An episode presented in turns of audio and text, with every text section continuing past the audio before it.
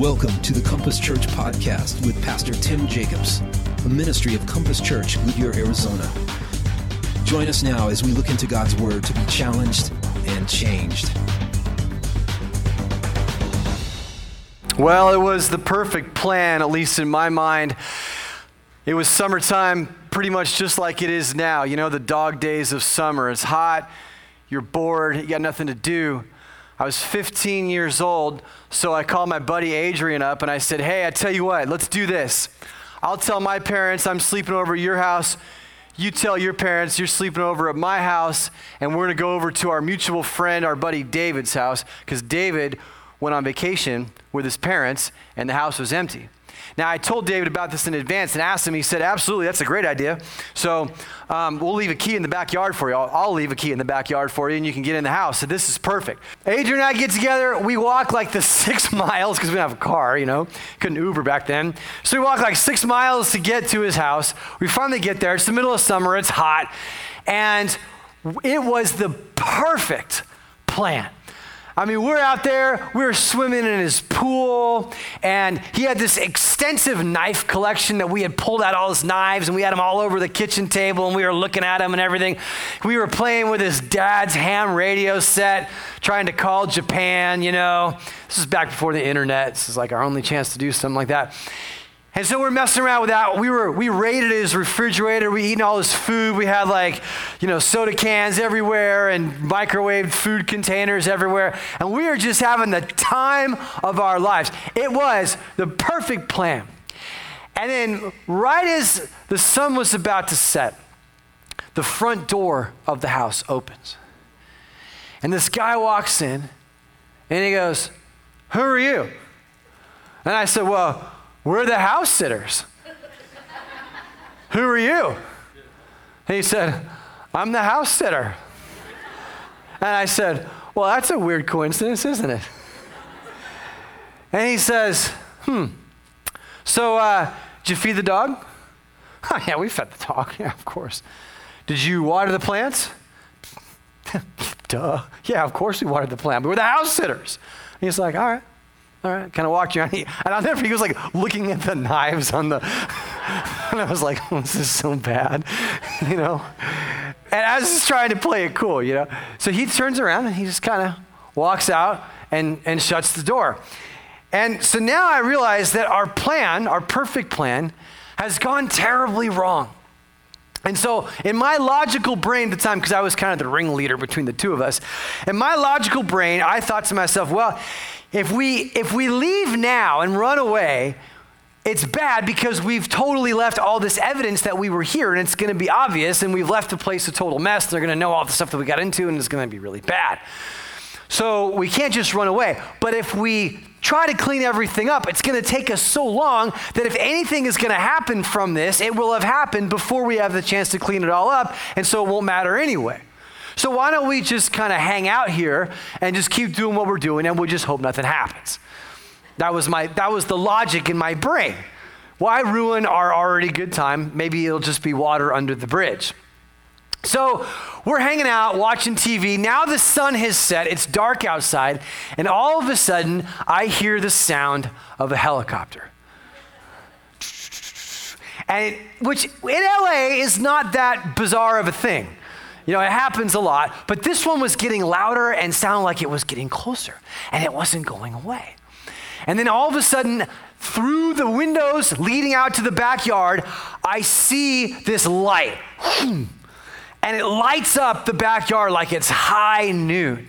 And I went, I could see the little blades of grass.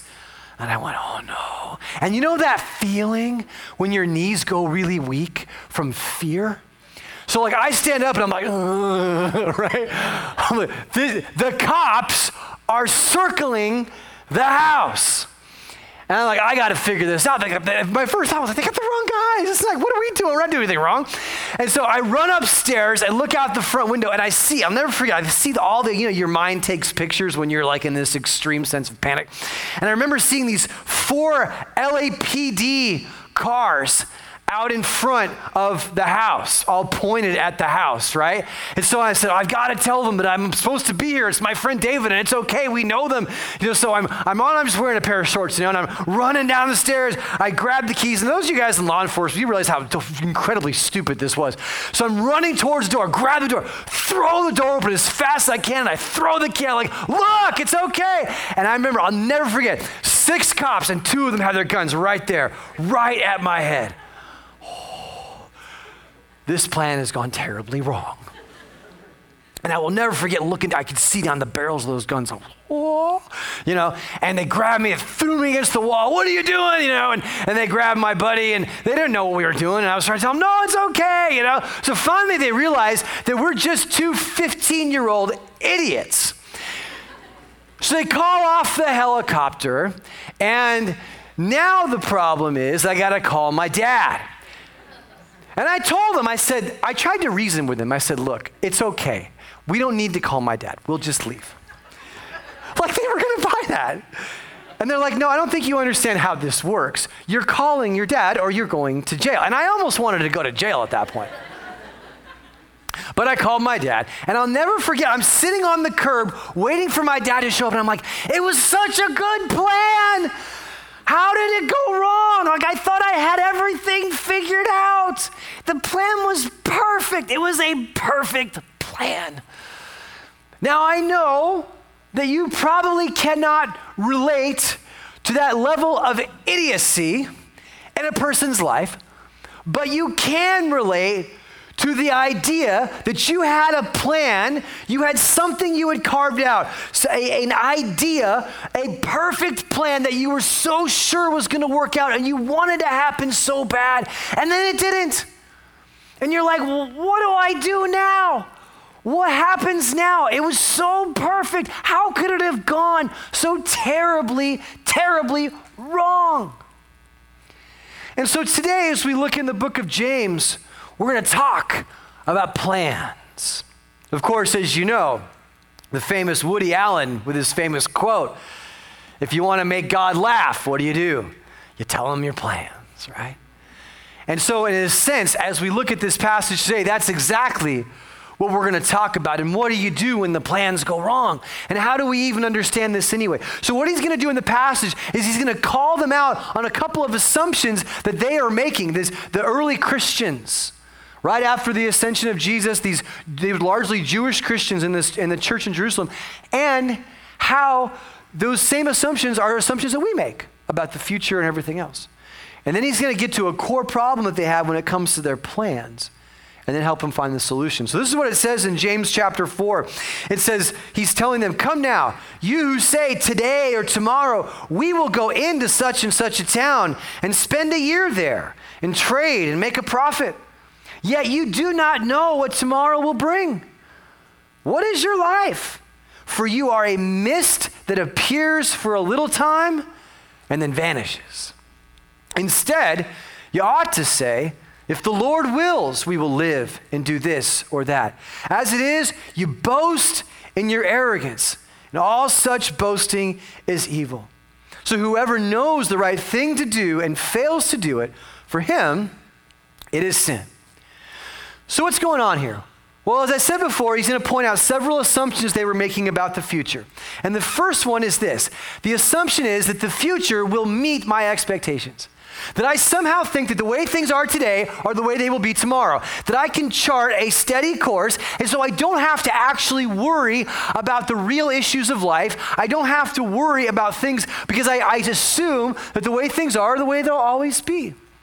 And, and we're all guilty of this, young people especially, because you've almost never even seen anything different.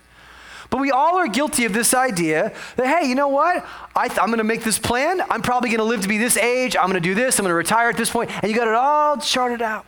And so he says, you don't even know what tomorrow will bring. It's important to understand, too, how similar perhaps we would have been to the people back then. Even though it was a long time ago, they were living during the time of the Roman Empire.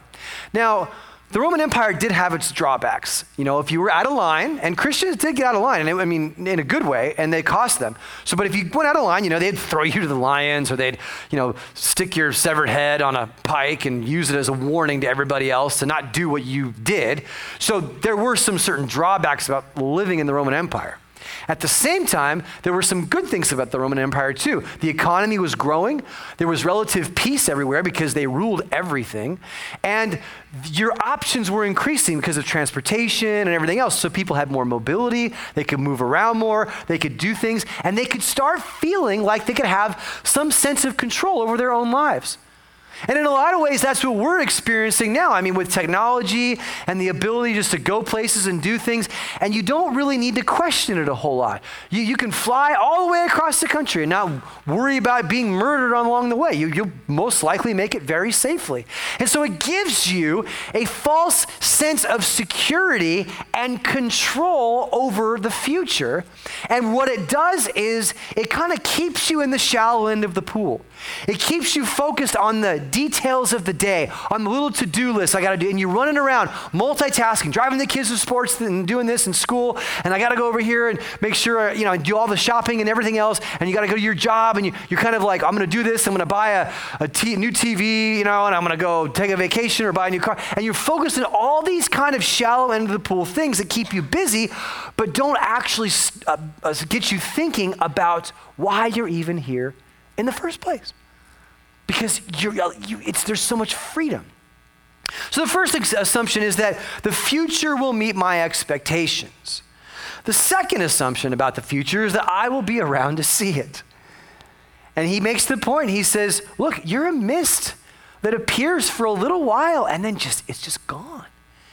And you realize how fragile life is. And we don't like to think about it. I don't like to think about it. I like to think that I'm invincible.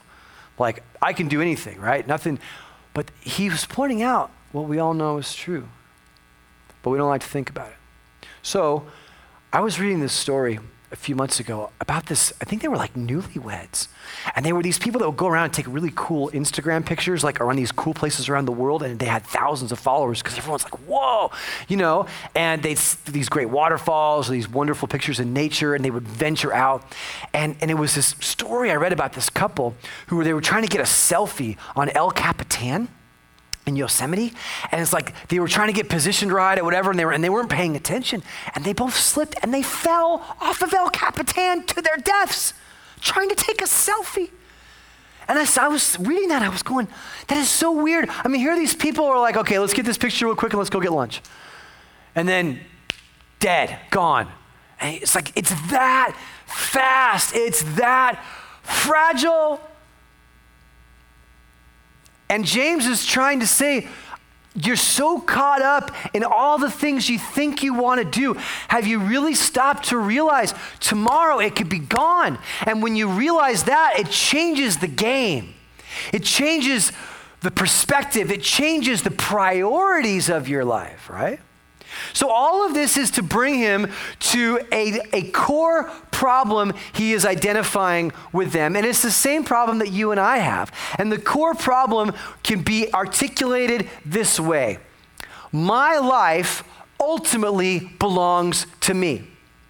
It is this core assumption, this core idea that we even subconsciously, without even maybe verbalizing it, it is just kind of like, yeah, of course. This idea that my life ultimately belongs to me and that I will do what I want, when I want, where I want, with who I want, how I want.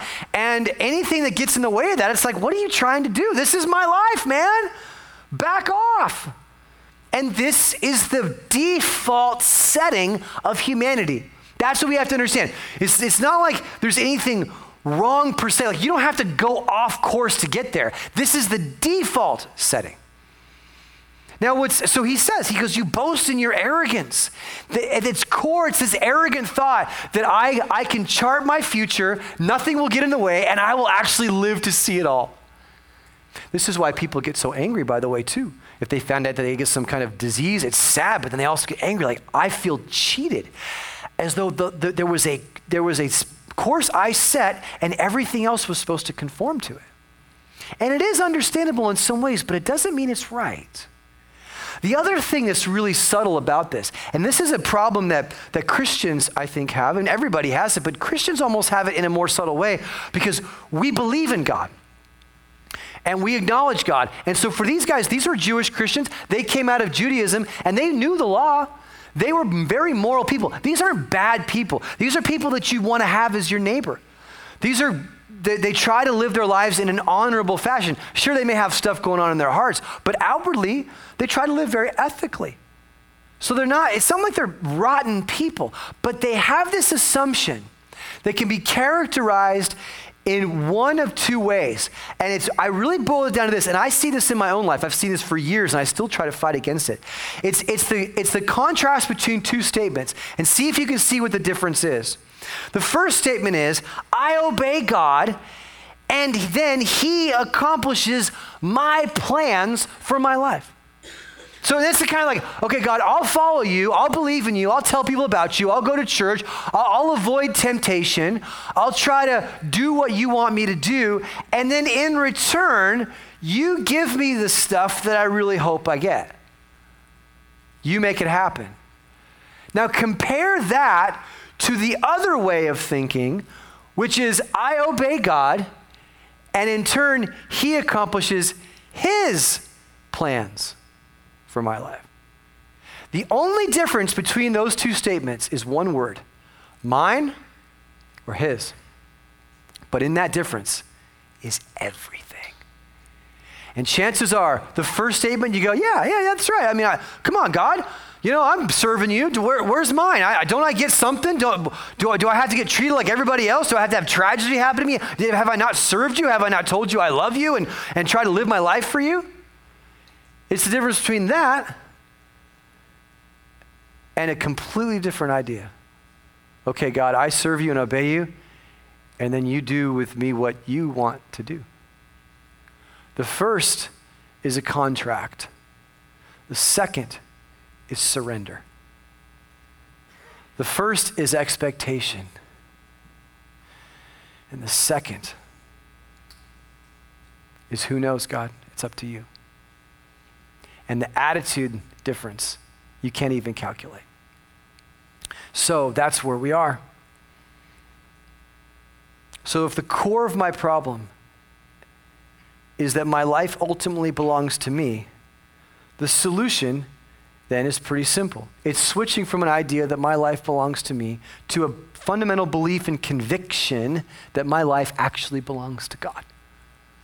And He has the right to do what He wants to do.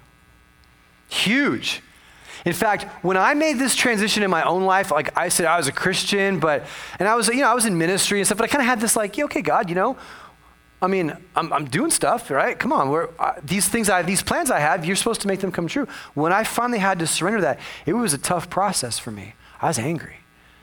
I didn't want to give God my whole life.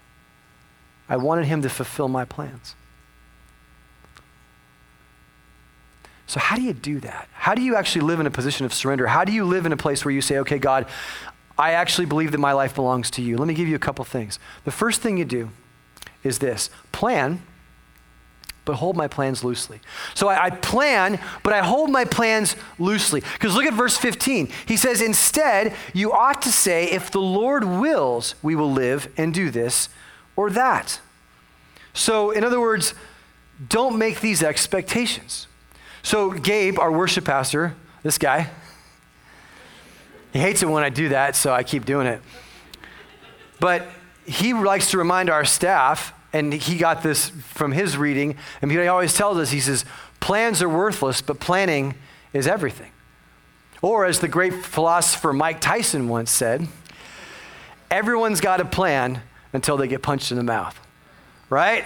Now, you got your plan, and then when reality hits, bam, right, here we go. So, so I plan, but I hold my plans loosely. So my dad is a private pilot.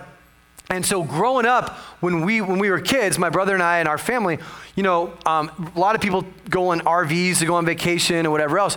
We took these little tiny, small, single engine airplanes all over the place just to go, and that's where we go on our vacation. That's how we would travel. In fact, I have a picture right here. So this, so that's my mom in the pink. Um, that's me. And to my shock and horror, I see that I think I'm wearing a, a crop top shirt. in what universe was that okay? I, I saw that and I went, because am, am, I just leaning up? No, that, that's, a, that's a crop. That's a, I mean, did I have abs back then that I didn't know about or something? I don't know. But anyway, this is terrible. But that's me. And I do have white vans, though. That's pretty cool. I still had that going for me. That's about it. So that's me and my mom. And then my brother, who, you know, is sitting there on the wing, who has this kind of, I don't know if he's like jealous of me and my mom or something, but he has this angry look on his face. But anyway, um, so there's our family. And then, of course, my dad, you never see him because he's always the guy behind the camera. So you take pictures of But we're out in some podunk, uh, out in Utah or something at some, some little airport. And so this is what would happen. So I remember you know, what would happen is when we go fly, when you fly, by the way, you think riding coach is bad, you should be in the back seat of one of those things. I'm not kidding, right? First of all, there's no drink service, all right? And there's no bathroom. Which I guess is a good thing to, if you're not going to have one, you, sh- you, don't need the other, right? But, but, but my, my, dad would tell us, he'd go, okay, boys, you're going to go to the bathroom. I don't have to go to the bathroom. No, you're going to go to the bathroom anyway. You're going to squeeze every drop of, you know, whatever you got out of you because we're going to go 10,000 feet in the air for five hours and we are not landing, right? So if you have a problem, you just got to go, right? Just go. And, but that was it. So you, so you had to really, so there's all these little things. I remember being scrunched up next to my brother and, you know, couldn't pack very much because the plane had to have a certain weight. But the night before our flight, so my, I remember all, growing up, up, like countless times, I'd watch my dad. And my dad would have these charts all spread out all over the table. And he'd have his little compass and he'd have his little tools, you know, and he'd be charting out the, the, the route from where we wanted, to, we were to where we wanted to go. So we had to stop at this airport and this airport. And then he'd be listening for the weather report. And so we have to gauge, okay, how, what's the altitude that we're going to fly at? How much fuel do we need? How much weight is going to be in the plane? And then, you know, what's the weather going to be like in terms of winds? And all of this data data that he would compile and put together so that we'd have a well thought out plan. And even though he spent all that time doing that, I can't tell you the amount of times that we wake up the next day and said, Nope, can't go. What are you talking about? What do you mean we can't go? Nope, the weather changed and it's too dangerous. We, you know, we're out, you know, out there like in Utah in the middle of summer, thunderstorms come up out of nowhere. I remember seeing these big, giant, black, nasty looking clouds, and he goes, We fly into that, we're dead. And I would be like, so mad. Because, you know, I'm like, I, I don't know about you, but like, I hate when you're just stuck somewhere and you can't go anywhere. But he taught me a lesson. The one thing that he knew that I didn't know was that you have to surrender to realities that are outside of your control. And it really doesn't help to get emotional about it. Now, I did. Because I I get mad at the clouds. I get mad at God. You know, why? And I would say to my dad, let's just, can we just go? We'll make it. Come on, let's just try, right? If it gets really bad, we can just turn around. And my dad, like, you're an idiot. Please never fly a plane. and it's true. Because there are two kinds of pilots in the world. There are old pilots and there are bold pilots, but there are no old, bold pilots. Yeah. So, the reason I'm standing up here today in front of you is because I never became a pilot, because it's probably not in my temperament to do so. Because I'd be like, let's go. Because I want to get back home to be with my friends. And my dad's like, no, you don't understand. There are forces that we cannot control that are governing our decisions at this point. And that, my friends, is everything. Because if you can imagine, you would never want to. Can you imagine a pilot who made all these plans and then he would see the weather and go, oh, this is so, I don't like this. I'm so mad. Why do I plan? You would never fly with a guy like that. Because you would say, no, I, that, that person should never be a pilot because they're ignoring the reality of the world, which will come back and bite you.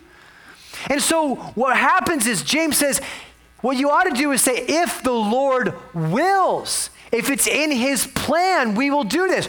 We will plan but we don't know how it's all going to turn out. And so if this is, if, if he removes the obstacles, if the weather is right, if the conditions are correct, if it seems like it makes sense and we can see this far ahead, then we will do this. And the genius of that, the absolute genius of Scripture is that that attitude becomes the foundation of adaptability. And adaptability in life is everything. When you are incapable of adapting, you prove your immaturity. And it usually ends up hurting you. An immature person expects the world to change for them. An immature person looks at the barriers and says, That's not fair, that's not right, I deserve better, and either waits for the condition to change, you know, like, and doesn't adapt, or they get angry and rebel and lash out, and they're, as they say, mad at the world. But right, like baked into this concept, and you know, we've been talking about over the past few weeks, if you've been here, the whole issue of pride versus humility. But this is the essence of humility. And humility involves surrender. It's saying, I don't control the world. I can only see so far ahead, and there's certain things that I don't know. God may have another idea. And my job is to see the way things really are and then ask the question, what do I need to do to change? What do I need to do to alter? So I plan, but I hold my plans loosely. Now, this is huge because if you are stuck in life right now, it could very well be because you cannot see past the one thing that you planned to happen and it didn't. And you're stuck. And you can't see past it. You can't get past it.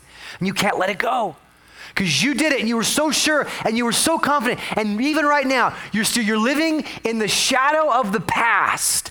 And it, it defines everything because that one thing that you said you wanted, that you deserved, that was so important, and you, you, you can't live beyond it. You can't see another reality. You become like Uncle Rico and Napoleon Dynamite. Remember that? Where he's like, the whole time, he's like, remember that guy? I could throw a football over the mountains. You know, he's all angry about it. He's living in the past, right? And so he gets, remember that movie? He gets the time machine so I can go back, you know? So I could go back, man, I'd take state. I could do it. And it didn't happen, right? And some of you guys are living like Uncle Rico and you haven't got past the past because you can't see another reality, another plan, because you haven't really let God speak into it. So, this is ultimately the way the world works, you know? She didn't marry you. You wanted to marry her, she didn't want to marry you. She got away. What are you going to do? Are you going to live your whole life angry about that? Or are you going to say, okay, God, I threw it out there, it didn't happen. Time for a new course. Or maybe you moved here to Arizona from wherever you came from because you said, these are going to be the best years of our lives. We're going to retire, we're going to enjoy our lives, we made investments in our kids, and now they're gone and grown, and we can really focus, refocus on our marriage and the things that we want to do. And then your family blows up, and now you got the kids or the grandkids back living with you again. And you wouldn't be the first one that happens. And all of a sudden you're like, I don't understand. We, we, we, had, we planned this out so well. How could our plan go wrong? God, what are you doing? These are supposed to be the, the easiest years of our lives. This is when things are supposed to finally work out. We've, we've worked so hard for this. And now our family blew up. Or maybe you got a health crisis that happened. I worked my whole life so I could just hang out. And now I got to deal with this. God, I had, I had the perfect plan. Or maybe you got injured and now it means that you can't do the job that you were hoping to do. You know, you were going to be a professional athlete and everything looked up, looked so good. The scholarships were lining up, and then boom, one freak thing, and your ankle got twisted, or your knee got messed up, or you messed up something in your back, and it's over. And you go, I don't get it, God. I had a plan. What are you going to do? And so, what James is saying is, he's saying, there has to begin with a humility as you approach life that my life is really not my own. But the cool thing about that is that when tragedy hits or unexpected things happen, it doesn't have to be like, oh my gosh, the, my life is ruined. It actually is quite the opposite. Because if you actually give your life over to God and these kinds of things take place, you can rest in the assurance that maybe He is up to something good after all. But that takes humility. And it also takes this idea you cannot move forward until you surrender. You cannot move forward until you surrender. Secondly, because my life ultimately belongs to God, I need to turn my plans into prayers. Now, why do I say that? Because on the one hand, when you say, all right, God, I'm going to plan, hold my plans loosely, you know, and we'll see what happens, it's kind of impersonal, right? I mean, there's all these things that could happen, and you don't know, and you know God's in control, but you don't always know why. And that's important. But then the other part is that when I turn my plan into a prayer, I'm saying, God, I want to have a conversation. I want this to be interactive. I want, I want to be on the journey. I want to follow you and what you're doing in my life. And so I'm going to I'm going to lay these plans before you and I'm going to seek your wisdom on them, right? So your plans don't just become, well, we're going to go do this. You say, no, God, your life, my life belongs to you. Here's what I'm feeling, I'm sensing you're doing. And you know, like for Judy and for me in our, in our marriage and in our family, what I feel like happens is we don't always know the future. But what we learn is like, okay, I think there's a little bit of light over here, so let's take a step, right? Let's take a step. And if there's more light, then we'll take another step. But you, you know, you can't always see to the very end. it's not, you know, sometimes people expect to see everything mapped out for them, and they won't move until they do. And that's not the way that it works, you guys. The way that it works is you're submitting your plans before the God, your plans are becoming prayers, you're walking with God, and then what happens is He begins to shed light on some things. He begins to open up a, even before the door's even open, you see a light on the door and you go, that door could open. So I'm going to walk over here, right? And if it doesn't open, it doesn't open. But it kind of, I kind of feel like God's taking us. But you're moving, right? You're moving. Some of us, we have the analysis or the paralysis of analysis, right? You're analyzing everything. You're waiting for God to show you a sign. You're not going to move until God shows you a sign. You go, I'm waiting for a clear sign from God. You know what? I've rarely gotten a clear sign from God. I've gotten a bunch of little things that when you put them all together, I go, I think God's leading this way. Let's find out. That's about as good as it gets. Seriously. You know, if you're thinking that God's going to send some guy out of heaven to go, hey, take that job in Arkansas, ain't going to happen. I mean, if it does, good for you, but maybe it's something you've been smoking or I don't know what. but I just don't, I know what, like that didn't happen to anybody, right? So what I do is I got to turn my plans into prayer. So I'm interacting with God because it's very personal. God wants to walk with us. And by the way, this has never been more beautifully pictured than in the life of Jesus himself. We believe that Jesus is God. We also believe he's 100% man. He's, he's God and he's us at the same time. He's, he's just like us and he is God. I don't know how that works, but if you go outside of that, you have more problems than if you stay within it, right? So here he is in his humanity in the Garden of Gethsemane, just about ready to go to the cross. And you can imagine how terrible and terrifying this would be. So he prays. And it's almost like he prays to his father Look, just checking one more time. Is there any other way? Is there any other way we can accomplish the redemption of humanity? Is there any other way this can be accomplished? Please take it from me this cup of suffering for me if there is.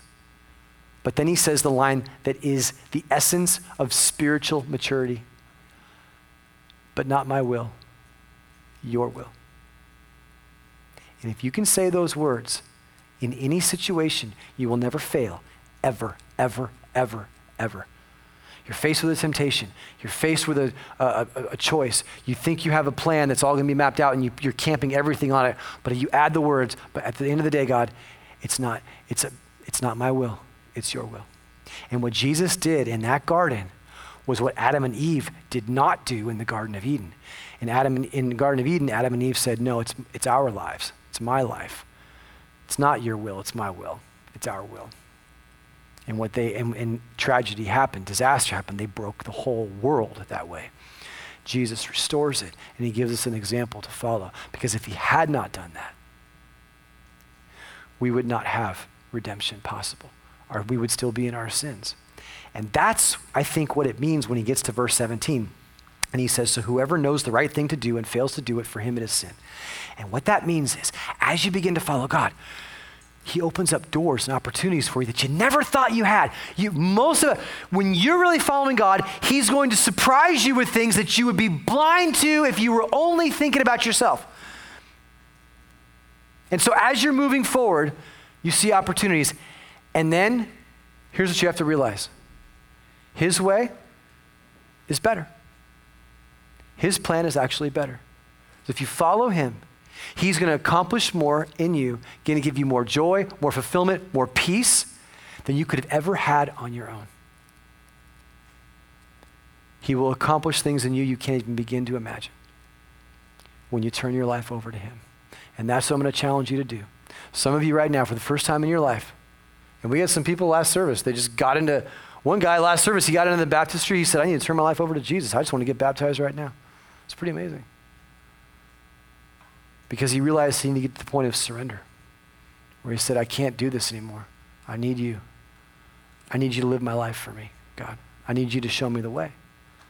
Some of us, for the very first time, you're going to make that decision today. You're going to say, Today, on August 11th, 2019, I said, My life is not, no longer my own, it's yours. Others of us who have claimed to walk with Jesus, it has been revealed to us that, yeah, we obey God, but we've been kind of expecting Him and kind of mad at Him when He doesn't do what we ask Him to do. Today is more of a resurrender. I'm opening up those hands again, saying, God, your way is better. Your plan is better than mine. My life is yours. Let's pray together. With your heads bowed and eyes closed, I'm going to invite our worship team to come out. They're going to lead us in a song. A song that's going to give you the opportunity to reflect on all of this. Because really, it's about two things. So, for those of us here today who are ready to surrender, just tell them, just say, God, you know what? Today, my life is no longer my own. Whatever it takes, God, whatever you want to do, whatever you need to do to accomplish your purpose and your will in my life, God, I'm telling you, that's what I want. I'm signing the title over. My life is yours. That takes a lot of humility. And you're saying, Today I want to become a follower of Jesus. I'm going to follow him by starting out by just simply saying that. But the other thing that we need to reckon with is the fact that as we live, we're not just living for ourselves, but our whole life becomes this prayer, this song, this expression of saying, God, it's about you, not about me. And so I sing the words of praise to God, and I sing that word, hallelujah. It just means praise God. He gets the glory. And so I raise my voice and I raise my heart and I declare with boldness, Your way is better, God. And I give you my life. And so I raise my hallelujah. For joining us today. Why not ask God to change your life so you can go and change your world for Him? To find out more about our church online, go to www.compasschurch.info and we'll see you next time.